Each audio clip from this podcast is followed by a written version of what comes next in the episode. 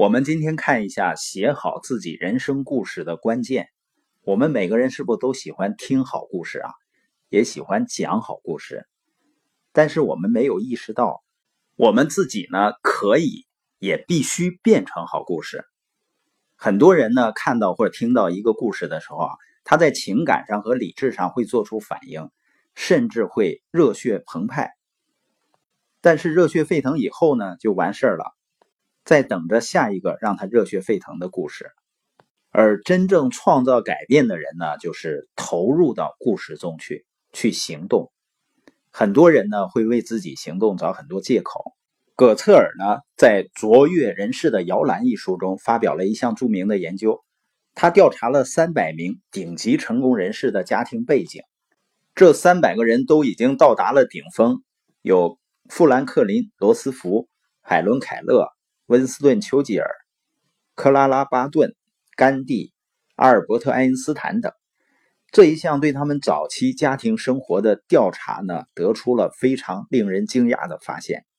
其中有四分之三的人，儿童时期要么被贫困摧残，要么受到破碎家庭的折磨，要么呢父母难以相处，不接受他们，控制欲过强，专横跋扈。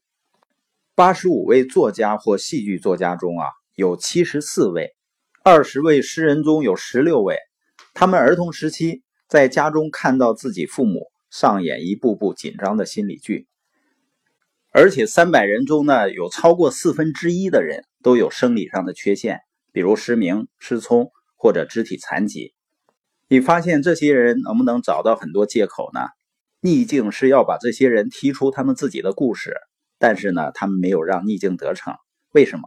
就是因为他们高度用心，有着强烈的目标，哪怕他们人生道路并不宽敞，而且非常曲折，目标也会吸引他们一步步向前走。人们总愿意问，怎么表达能力会提高？你就开始分享就是了。有的人问怎么写一本书，就是开始写呀。很多人想写一个故事。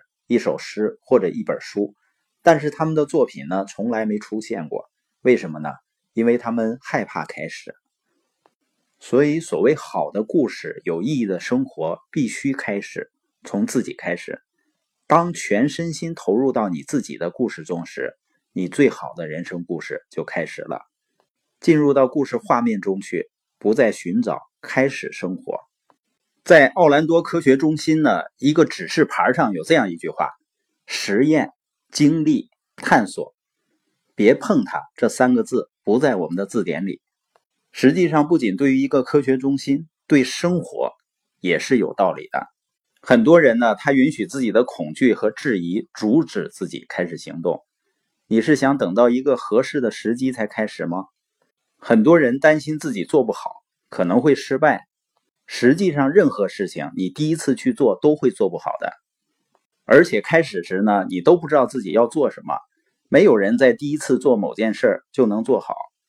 小说家欧内斯特·海明威曾经说过：“啊，第一稿常常就是垃圾。”而他却获得了诺贝尔文学奖。所以，要过上有好故事的生活，不要等你变得优秀了才开始，现在就开始，你就会慢慢优秀起来。我们想想，有哪个明星运动员是一开始就很优秀的？一开始他们都是菜鸟，随着不断练习，其中一些人变得优秀，另外一些人呢变得更优秀。所以每个人一开始总是做不好，不管做什么，我们要开始做才能进步。没准备好也要开始，因为我们需要也希望变得更好。核心就是呢，每一次尝试我们都要做到最好。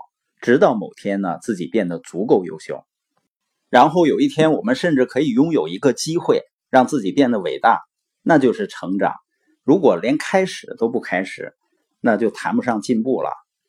每个人的故事呢，实际上都不会完美无缺的，但是呢，当你开始行动，你的内心就知道你开始有所作为了，那会给你带去灵魂层次的满足感。